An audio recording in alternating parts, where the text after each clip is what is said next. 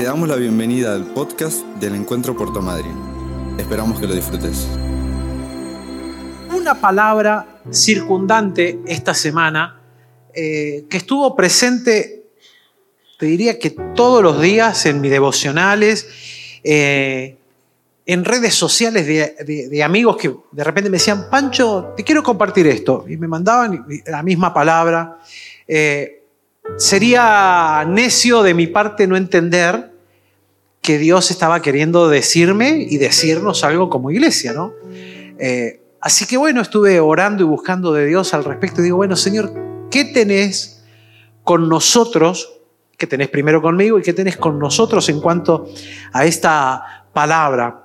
Si me acompañás al libro de Job, te lo quiero leer en dos versiones, una que, que es la más común que tenemos, que es la Reina Valera. Job capítulo 14, versículos 7 al 9. Después los chicos de medio van a preparar la otra versión y la van a poner también ahí y yo me voy a dar vuelta para leerla junta. Eh, pero Reina Valera dice en esta versión, ¿no? Porque si el árbol fuere cortado, aún queda de él esperanza retoñará aún y sus renuevos no faltarán.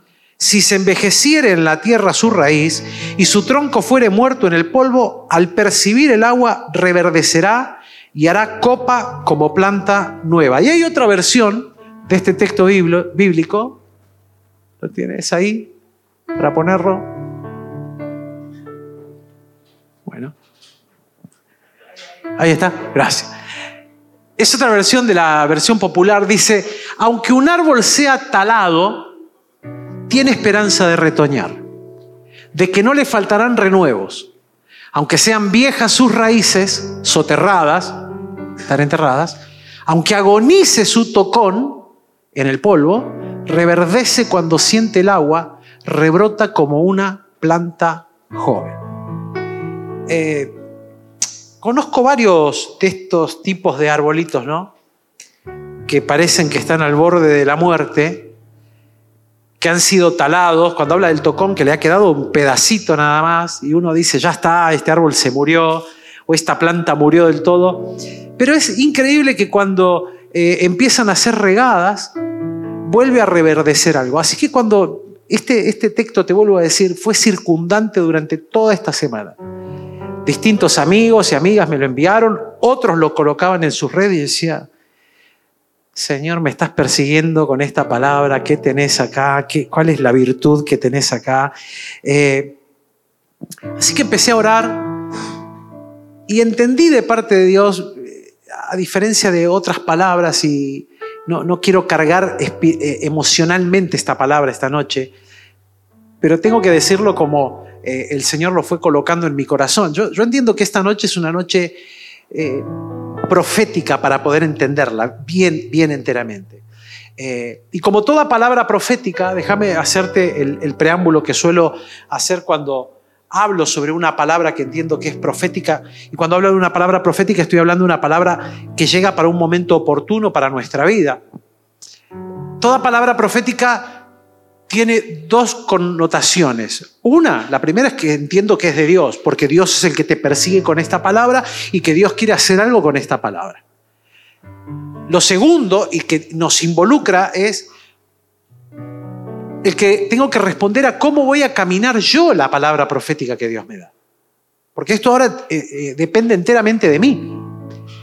Eh, si has recibido alguna palabra profética en algún momento de tu vida o has visto eh, que alguien ha fluido en palabra profética, esto no tiene que ver con que hagamos en esta noche un circo acá y, vos pases y te ore y te sople y te caigas y no sé, viste, y que tiembles y que hablemos en lenguas y no sé, y que, ay, me agarró la unción y ay, la palabra profética. No, porque la verdad que eso no tiene que ver con la palabra profética de última, eso tendrá que ver con el toque específico de Dios sobre tu vida. Lo que yo te estoy hablando en una respuesta a la palabra profética es que yo entiendo que cuando Dios nos da una palabra profética es que esa palabra tiene una virtud para construir algo en nosotros, pero como toda palabra profética también tiene un juicio, o sea, una tiradita de orejas, donde hay que prestar atención y es una confrontación de Dios hacia nosotros para que nos reformulemos frente al camino que Él tiene para nuestra vida. Porque, viste, las palabras proféticas no son solo esto, yo te veo, te envío, te suelto, oh, te veo todo próspero, te veo todo lleno. Yo no, perdónenme, ¿no? Pero la palabra profética que yo encuentro en la Biblia es una palabra que te, te confronta, es una palabra que cuando viene de parte de Dios, y por lo menos analizo las palabras proféticas que Dios me ha dado a mí, me pone contra la espada y la pared, me dice, esto no lo quiero más en tu vida, esto es lo que hay que cambiar, luego me da, me da el espacio para que yo decida si quiero hacerlo o no, y me habla de las consecuencias que tendrá favorablemente si camino en la palabra profética, y me habla también de lo que no sucederá si yo no camino en la palabra profética. ¿Se entiende lo que estoy diciendo esta noche? necesito hacerte este preámbulo, eh, porque entiendo que lo que Dios quiere hacer con nosotros y esta palabra esta noche tiene que ver con algo profético en nuestra vida. Y siempre cuando llega el final de año yo busco una palabra profética para la iglesia para el siguiente año. Eh, que no tiene que ver con esto de esta noche, pero entiendo que para estos últimos meses que quedan por delante, y como habrás visto en los anuncios, ya preparé el pan dulce, ¿eh? Yo ya le empecé a decir a mi esposa, bueno, hay que empezar a comprar la fruta seca para que yo haga el stolem, pan dulce alemán. Este, empecemos a hacer algunas cosas que no puedo ni comerlas, ¿no? Como un pedacito así. Este, anoche me invitaban a hacer, nos invitaron a cenar y me dice, ¿qué querés, eh, ¿qué querés, qué querés comer o cómo, qué podés comer? Le digo, mira, ponga lo que ponga, yo como así, así que es algo barato ahora. Este, tranquilo, vos, comés lo que quieras que yo como lo que puedo. Este, pero le, hacía este chiste a mi familia, no, bueno, hay que empezar a preparar todo porque ya estamos al borde de la sidra, del pan dulce, se acaba el año. Listo, abrimos los ojos eh, y los volvemos a cerrar 31 de diciembre. ¿Viste? Y ahí apareció en el, anuncio, así que prepárate, 23 de diciembre, eh, culto de Navidad, listo, y el siguiente semana, 30, última reunión del año, culto de final de año, nos preparamos con todo para lo que el Señor traerá. Y, a nada, a, dos semanitas y monedas de recibir una nueva palabra profética, o sea, todo está ligado con todo, vamos a un tiempo de algo que Dios quiere hacer. Y en medio de toda esta vorágine de, tiempos, le, puse de título a esta palabra, se aproxima un tiempo de renuevo. Y me encantó la, la imagen que pusieron porque hay ahí abajo unas hojas secas y de repente la misma planta arriba tiene hojas verdes. Y entendía esto cuando Dios me empezó a circundar con esta palabra de Job, ¿no? que se aproxima un tiempo de renuevo, porque está hablando de un árbol que fue talado. Eh, y la historia de Job es una historia difícil a veces de entenderla, porque él no era un mal hombre. De hecho, era un hombre que amaba a Dios, que lo amó hasta el último de los días un hombre que eh, no renegó de Dios. De hecho, podríamos decir que sus amigos lo querían hacer renegar de Dios. Pero él no renegó de Dios, sino que buscó al Señor y aunque lo trataban de apresurar a que diera una respuesta fácil a todo lo que le estaba pasando, para, te vuelvo a decir, renegar del Señor, él se mantuvo fiel, amando a Dios no viendo, no sintiendo, sufriendo, porque estaba sufriendo verdaderamente, no la estaba pasando bien. Job no se sentó al sol y dijo, bueno, acá estoy en el living de mi casa o en la playita disfrutando de un buen tiempo. No, no, era una mala temporada. Se le murieron los hijos, se le murieron las hijas, quedó en la ruina, se enfermó, le salió un herpes eh, pululento desde la coronilla hasta los pies, no la estaba pasando bien para nada. Eh, la única que quedó viva, su mujer, y su mujer, perdón, dama, no se la hacía pasar bien para nada, porque ella era la que más le insistía que renegara de Dios. Así que imagínate, lo único que más o menos cercano le quedó como para respirar, le decía, morite. Este, ¿Por qué no te morí? por qué no le decís, echarle la culpa a Dios? Mirá, tu Dios es lo que está haciendo. Y él, a pesar de todo eso, se mantuvo fiel. Eh, y en tiempos como los que nos toca vivir hoy, eh, y no me quedo solo con la mirada de lo que nos toca vivir a nivel nacional, hoy votamos todos, eh, y mañana comenzará un, un, nuevo día, común y corriente como cualquier otro, pero con la misma dimensión de lo que entendemos los cristianos, que más allá de quien gobierne, a nosotros nos toca orar y bendecir al que esté No nos toca ir detrás de corazones políticos personales, eso te lo dejo a vos en tu casa y estás en la libertad de tener tu corazoncito donde quieras, pero en el reino de Dios no es así, porque la Biblia nos declara que oremos por la paz de la ciudad, porque en la paz de la ciudad está nuestra paz. No está en tu boca como cristiano decir si te gusta o no te gusta. Si estás de esa manera, no estás leyendo bien tu Biblia. Dios nos llama a nosotros los cristianos a orar y bendecir a las autoridades, porque toda autoridad está puesta por Dios. Más allá de tu gustito político, te vuelvo a decir, que cada uno tendrá y está perfecto. Pero dentro de unas horas nos tocará volver a hacer lo que como cristianos sabemos hacer, depender de Dios todo el tiempo. Amén. Eh, entonces, frente a esto que nos toca ya desde lo que vemos diariamente, nuestra historia de vida, nuestra historia nacional, lo que pasa en el mundo. Vos agarrás las noticias y te pones a leer lo que pasa en el mundo y, te asusta, ¿eh? Te asusta. Aunque está lejano, todos los ruidos de bombas, te asusta porque esto vos sabés que basta con que dos o tres potencias se pongan de acuerdo con una y dos o tres potencias con otras y las películas que hemos visto por Hollywood están a la vuelta de la esquina. Y lees la Biblia y la Biblia te dice que todo va hacia allá. Entonces, wow, ¿de dónde te agarrás? No? Yo veo el tiempo que viene por delante y lo veo como un tiempo que la Biblia me dice que no va a ser bueno, así que si todos esperan que el tiempo mejore, yo lamento decirte que leas Mateo capítulo 24 y Mateo capítulo 25 y Jesús mismo dijo, no esperen que el tiempo mejore, el tiempo va a empeorar. Entonces, ¿de qué me tengo que asegurar yo en tiempos tan eh, malos o en tiempos que van hacia cosas que la verdad te desesperan y no te dan tanta esperanza, ¿de dónde me agarro yo como cristiano? ¿De dónde me agarro yo como un hijo una hija de Dios? Y ahí aparece este título, de que se aproxima, en medio del caos, en medio del caos, se aproxima un tiempo de renuevo. Pero el renuevo no tiene que ver con una cuestión donde yo me renuevo a mí mismo. Este renuevo no tiene que ver con una cuestión donde yo busco fuerzas nuevas y ánimo nuevo en mí. Ay, me renové.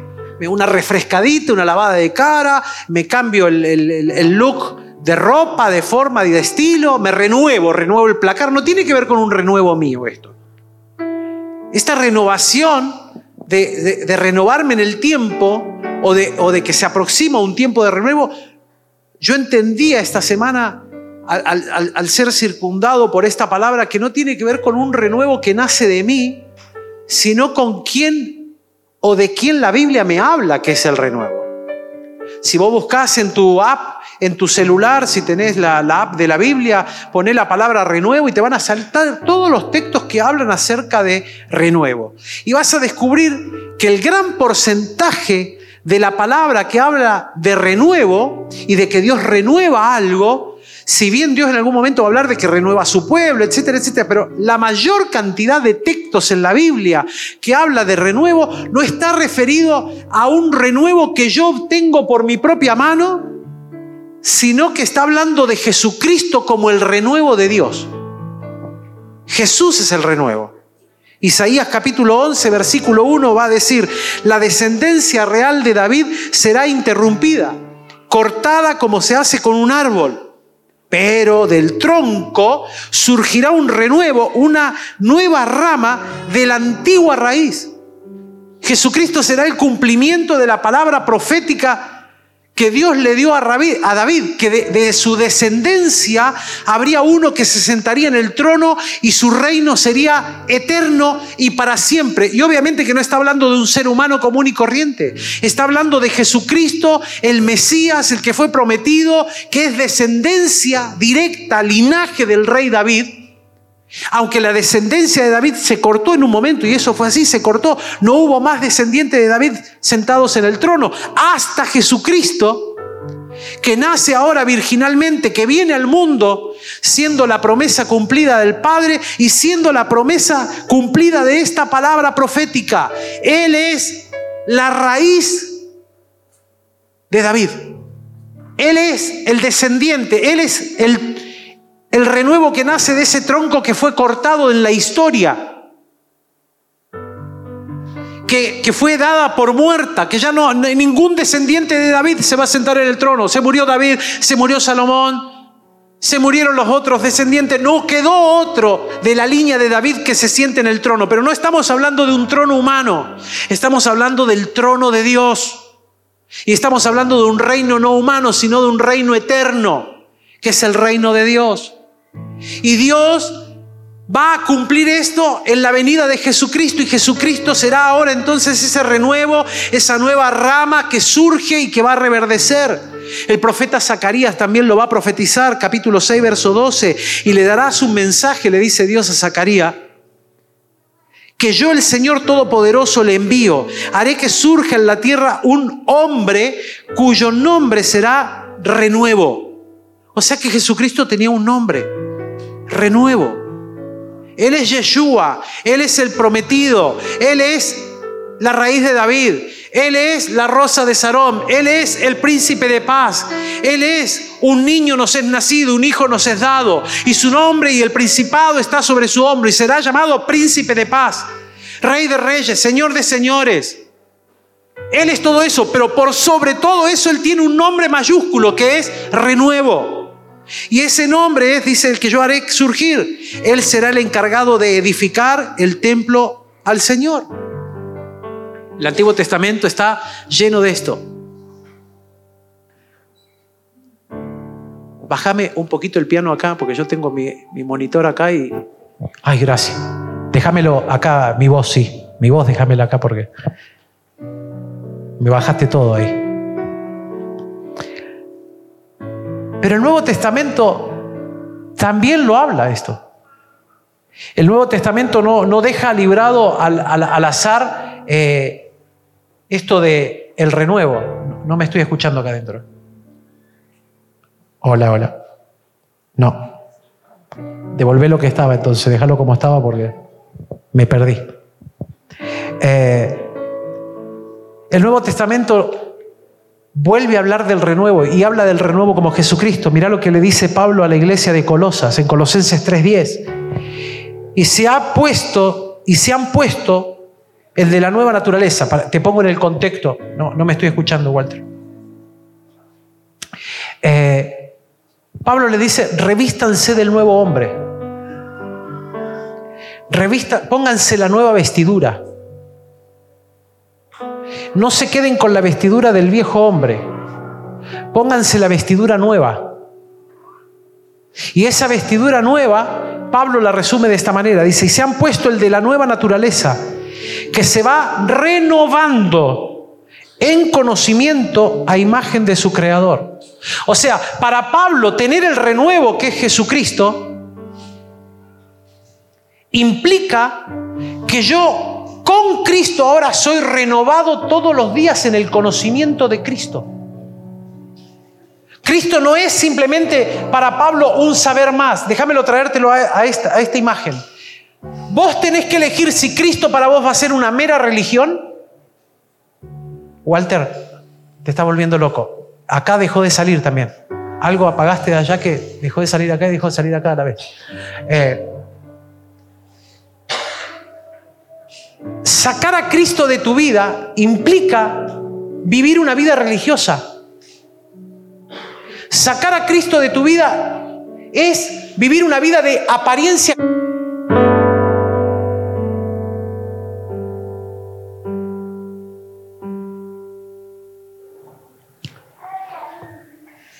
Vos tenés que elegir si Cristo va a ser el renuevo en vos o no? ¿Con qué ropa te vas a vestir?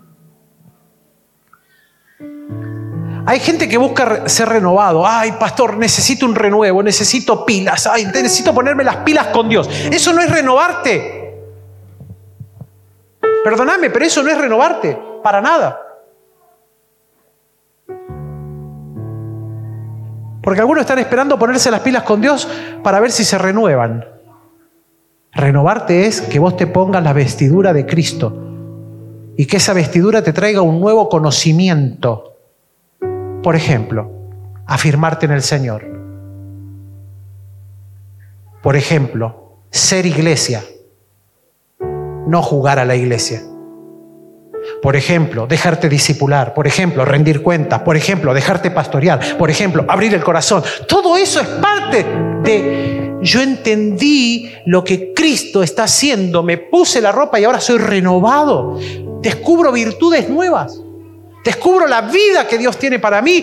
Por ejemplo, en la comunidad de fe que es la iglesia. Ya no vivo la vida yo solo. Esta frase que yo te he dicho, que para algunos es una muy buena frase nada más. La vida cristiana no está pensada para vivirse, pero para algunos es una buena frase, porque no la viven. Porque llegan a la oficina con el muerto. Perdóname, vos no tenés que llegar a la oficina con el muerto o a tu líder con el muerto. Me refiero al muerto con el problemón que tenés o que puedas llegar a tener en algún momento de tu vida. Porque algunos llegan con el cadáver esperando, pastor, se murió. ¿Y qué querés que haga? Yo no tengo el poder para resucitarlo, yo no soy Dios. Ya lo mataste vos, ¿qué querés que haga? Que Cristo haga el milagro, ya lo mataste. Está todo acuchillado, todo roto, todo cortado por todos lados. Pastor, se muere. No, se muere. Vení cuando está todavía con algo de pulso. Pero si vos llegás con el cadáver y a veces no resucita. ¿Me estás entendiendo lo que estoy diciendo? Ahora, cuando yo soy renovado porque me puse la vestidura de Cristo y soy renovado en el conocimiento que Cristo tiene, como está diciendo Pablo acá, ahora en lo que me toca vivir, en esto que yo estoy viviendo, descubro que al ser imagen del Señor, yo tengo que vivir diferente. Entonces ya no me renuevo en mí, sino que me renuevo en Cristo. Ese texto tan maravilloso de Cristo en mí, esperanza de gloria, deja de ser simplemente un texto más para venir a ser una verdad en mi vida. Pero que ahora la percibo diferente porque Cristo se renueva en mí todos los días. Y para Pablo, renovarse en Cristo diariamente, ser renovado en el conocimiento a imagen del Creador, no a imagen mía. Yo no me renuevo de acuerdo a una imagen que yo coloco, no, no, yo me renuevo a la imagen de Cristo.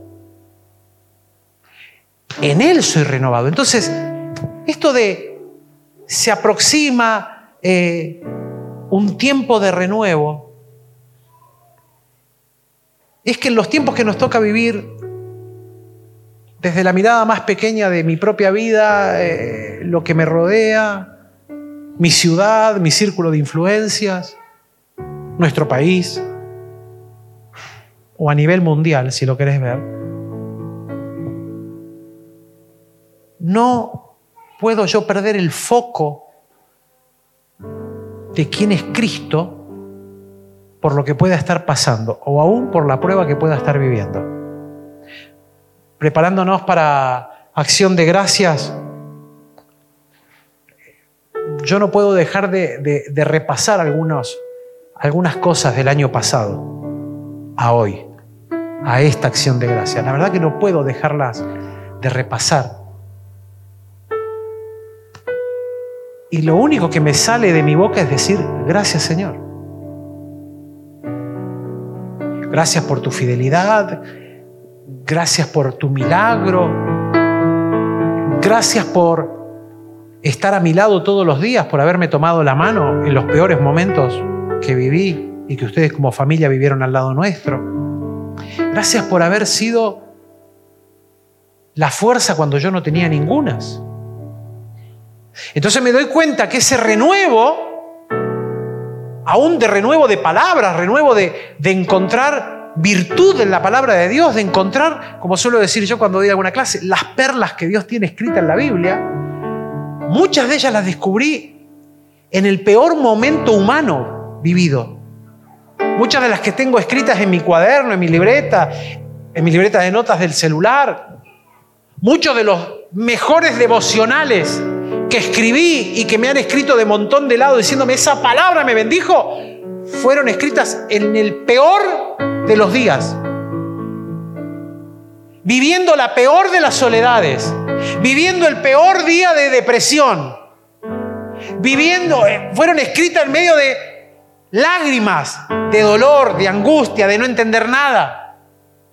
Y se transformaron en el tiempo en el mejor devocional escrito, en la mejor palabra que algunos de ustedes y muchos de otros que me han escrito de por fuera, dicho, esa palabra que vos mandaste tal día, y yo voy a mi cuaderno de notas y la repaso y digo, si ellos supieran ese día.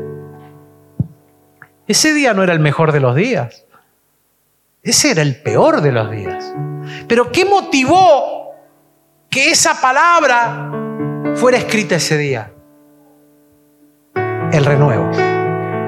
No el renuevo de mis fuerzas, no el renuevo de lo que yo podía obtener, el renuevo de quién es Cristo. Vivir, experimentar a Cristo, el renuevo. Decí conmigo, Cristo es el renuevo.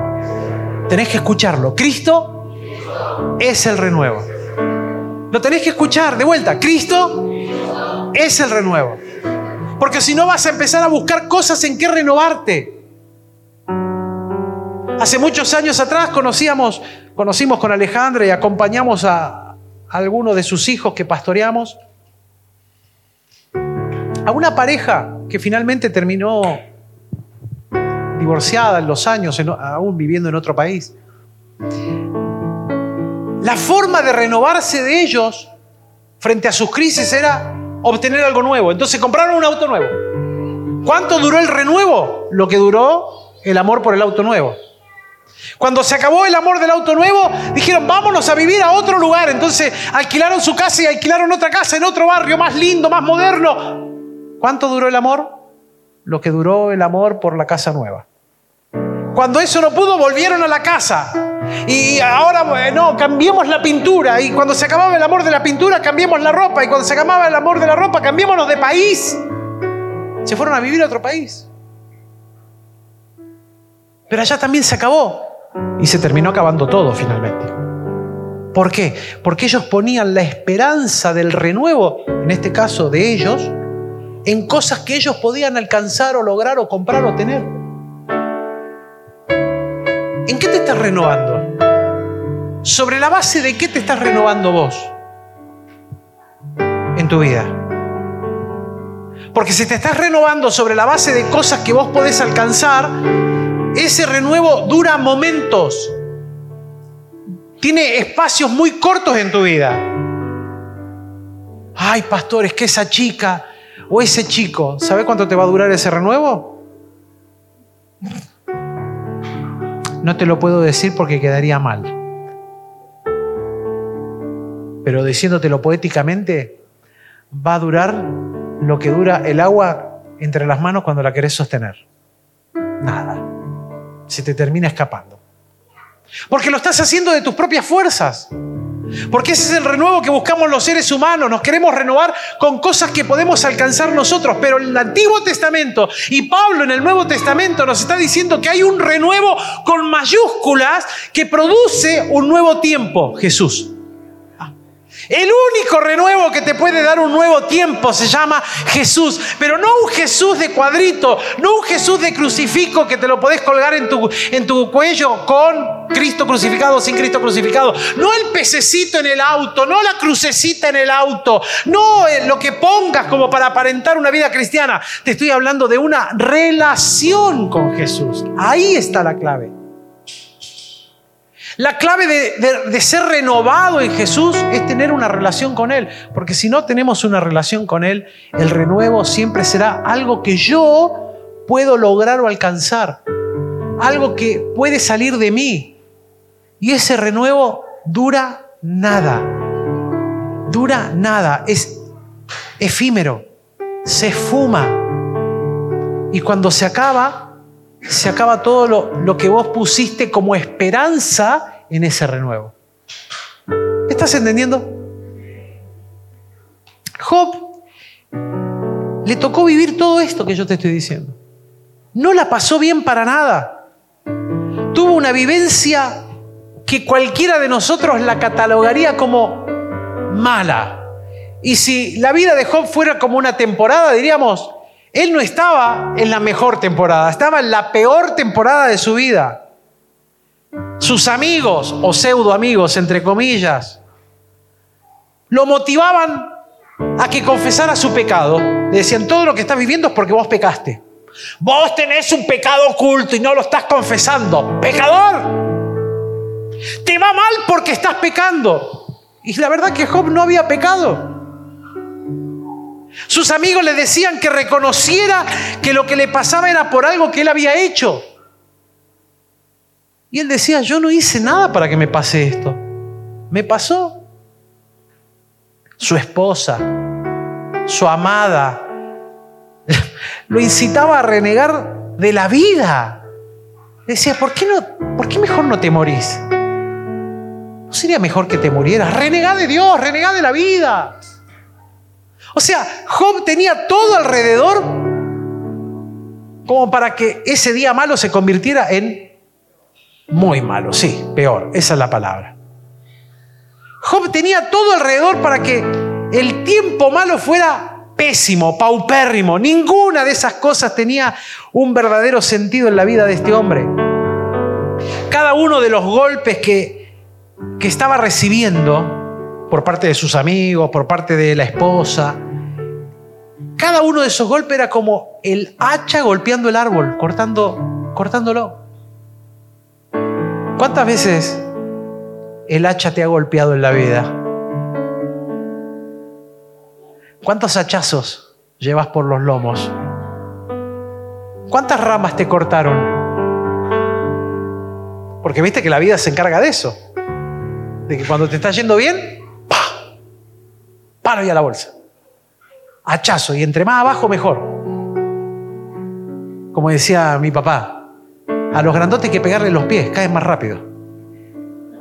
Entonces el hachazo donde tiene que ir, bien abajo. Como él jugaba al fútbol, metía unos tijerazos enormes, ¿no? defensor, así que imagínate, mi viejo con su metro noventa te pegaba una tijerada.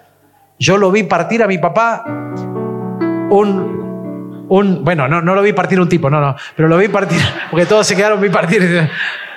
Creo que alguno, alguno que otro es guinzó, pero este, lo, vi partir un travesaño, cuando los travesaños eran de madera, lo vi partir un travesaño, así que cuando pegaba, pegaba duro el viejo. Ahora, hay gente, viste, que se encarga que cuando vos estás en la temporada mala, se encargan en vez de venir a, extenderte la mano de ayuda, vienen con el hacha. ¿Cuántos saben de lo que estoy hablando? ¿Eh? Seguramente te han venido con algunas hachas en tu vida. Y seguramente como la experiencia de Job, has perdido cosas que quedaron en el camino. Ninguna de las cosas que vivió Job, ninguna de las cosas que los amigos le decían, ninguna de las palabras que salían de la boca de la esposa eran buenas, eran hachazos sobre el tronco de su vida. La vida verdaderamente a Job lo estaba achando, lo estaba cortando. Sus días sobre la tierra estaban en el peor momento. Pero algo que fue una característica de Job fue que no dejó de creer que Dios podría librarlo de esa situación. Y ese creer que Dios me puede librar de esta situación eran como el texto que leímos, las raíces soterradas las raíces enterradas en la tierra. El árbol está cortado. Lo dejaron medio mocho. Lo acharon mal. Le cortaron las raíces. Le cortaron las ramas. Perdón. Pero la raíz sigue en la tierra.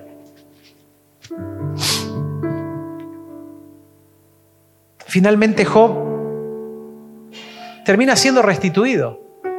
Y en Job capítulo 42, versículo 5, la NBI lo escribe de esta manera, dice, de oídas había oído hablar de ti, pero ahora te veo con mis propios ojos.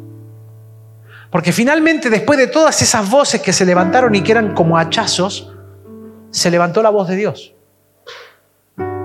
Y Dios lo confrontó y le dijo, a ver Job, vos que sos tan sabio, ¿Dónde estaba tu sabiduría cuando yo creé el mundo? Ah, vos me diste consejo a mí cuando creé al hipopótamo. Ese animal con fauces enormes que todos le temen. Vos estabas el día que yo le dije al rayo que descendiera sobre la tierra. Job terminó diciendo, no, no, Señor, yo, no, yo, mi inteligencia no da para tanto. Y Dios lo termina restaurando a Job. Y cuando lo restaura a este tronquito talado por la vida, porque le tocó una mala temporada. Ninguno de nosotros estamos exentos de las malas temporadas de la vida.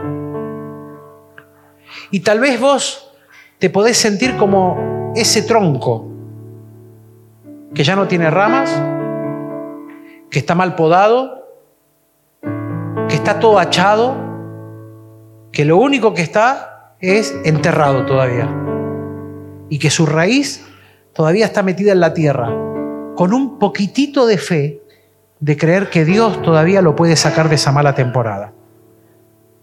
Si tu esperanza está puesta en la raíz allá enterradita, si tu esperanza está puesta en el Señor, vos podés vivir lo que vivió Job porque para Job bastó que los amigos dejaran de hablar.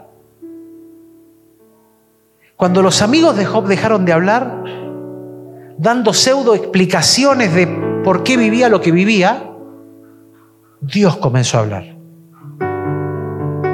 Cuando todas las demás voces se callaron, Job percibió la voz de Dios. Ahora déjame decirte esto vos no vas a poder percibir la voz de Dios si no queda, aunque sea un poquito de esperanza, en que Él puede cambiar tu situación. Esa es la raíz. La esperanza de que Dios puede cambiar mi situación. Puede ser mucha, puede ser poca. Eso lo decidirás vos o lo determinarás vos. Pero esa esperanza estaba en la raíz. Y dice el texto que leímos al principio, bastó con que ese árbol todo roto, todo achado, todo golpeado, que estaba andando por muerto, que lo único que le quedaba era la raíz enterrada en la tierra, bastó con que percibiera el agua para volver a echar brotes.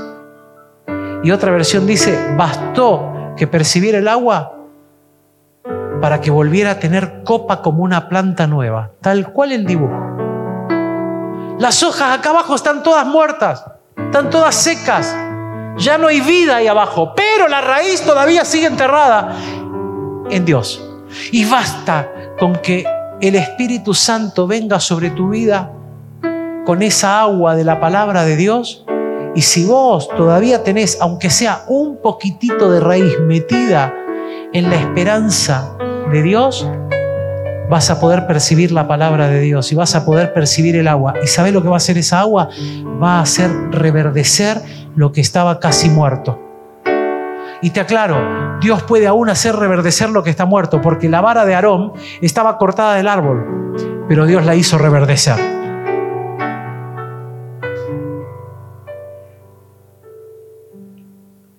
Ante la voz del Señor, Job fue renovado. Ante la voz del Señor, Job recobró el ánimo. Ante la voz del Señor, Job recobró fuerzas. Ante la voz del Señor, Job fue renovado en su vida. Dicho de otra manera, Job volvió a vivir cuando la voz de Dios pasó sobre su vida. Cuando los pseudo amigos se callaron. Apareció la voz del Señor y la voz del Señor fue como agua sobre este tronco talado por la mala vida, por la mala racha, por la mala temporada.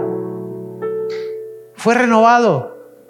De la misma manera, si tus raíces están en Dios, aun cuando pasás por el día malo o estés pasando por el día malo o pases en algún momento por el día malo, de la misma manera, si tus raíces están en Dios, como diría bien dicho el rey David, aunque ande en valle de sombra y de muerte, Bastará con volver a percibir la voz del Señor para que esa voz del Señor sea como agua en tu raíz, que está enterrada en la esperanza de que Dios puede actuar, de que Dios lo puede hacer.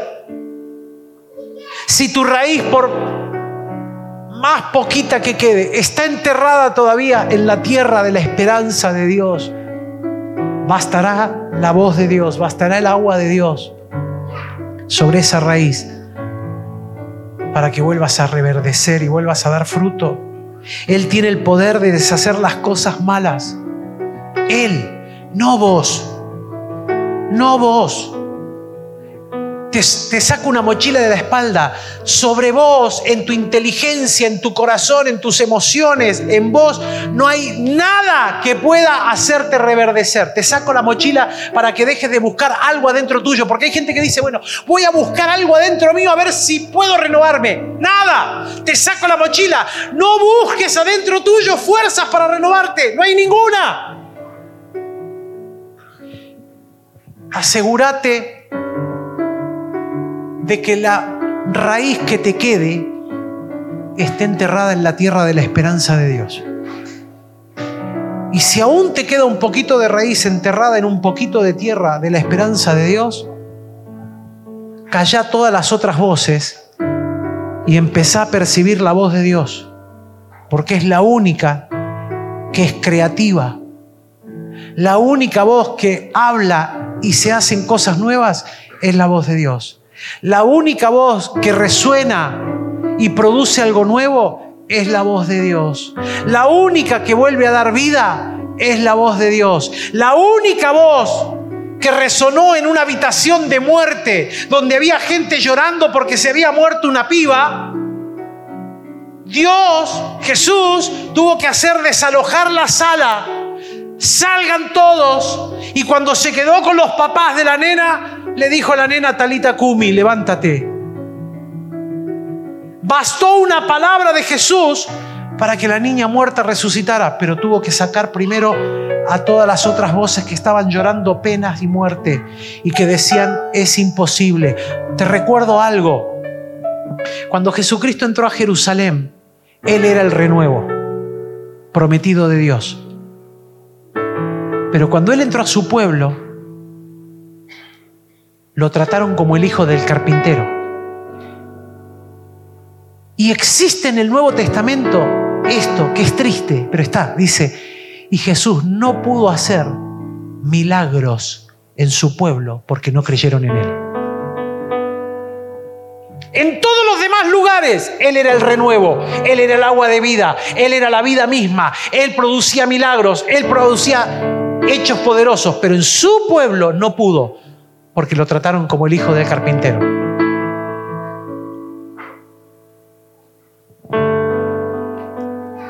Él tiene el poder de deshacer las cosas malas e irrumpir para libertad y sanidad. Escucha su voz. Escucha la voz del renuevo que se llama Jesús. Él es el único que puede renovarte. Él es el único que puede darte la salida. Él es el único que puede darte la verdadera sanidad. Pero vas a tener que renunciar a tu mochilita cargada de búsquedas personales de renuevo. Ninguna de ellas sirve.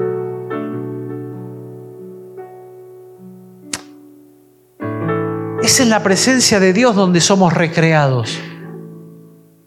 Es en la presencia de Dios donde somos vueltos a ser. No en mi capacidad, no en mi fuerza.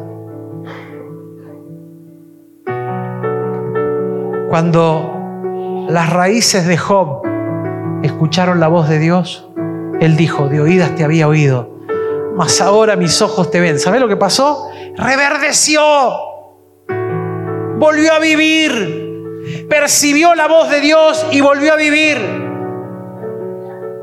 Y volvió a vivir también que Dios le restauró todo lo que había perdido. Tuvo más campo, tuvo más tierra, tuvo más hijos, tuvo más hijas todo lo que la mala racha le había quitado, Dios se lo multiplicó en su vida. Pero no te estoy hablando de un falso evangelio de la prosperidad, te estoy hablando de que sos prosperado en todas las cosas, como dirá Juan en sus cartas. Amado, deseo que seas prosperado en todo y tengas salud, así como prospera tu alma. O sea, así como sos renovado. Esto es de adentro hacia afuera.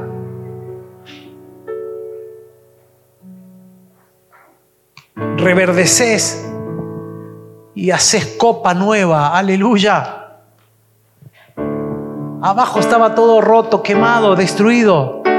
Percibió el agua Hizo copa con hojas nuevas. Otra versión dice, reverdecerás como planta de vivero. ¡Wow! Me encantó eso. Porque vos viste, vas a los viveros y las plantas están todas lindas, hermosas. Las llevas a tu casa, se te muere.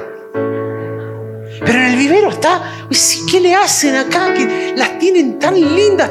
Dice, el esa otra versión dice, serás como planta de vivero, volverás a vivir. Volverás a tener vida. Reverdecerás, harás copa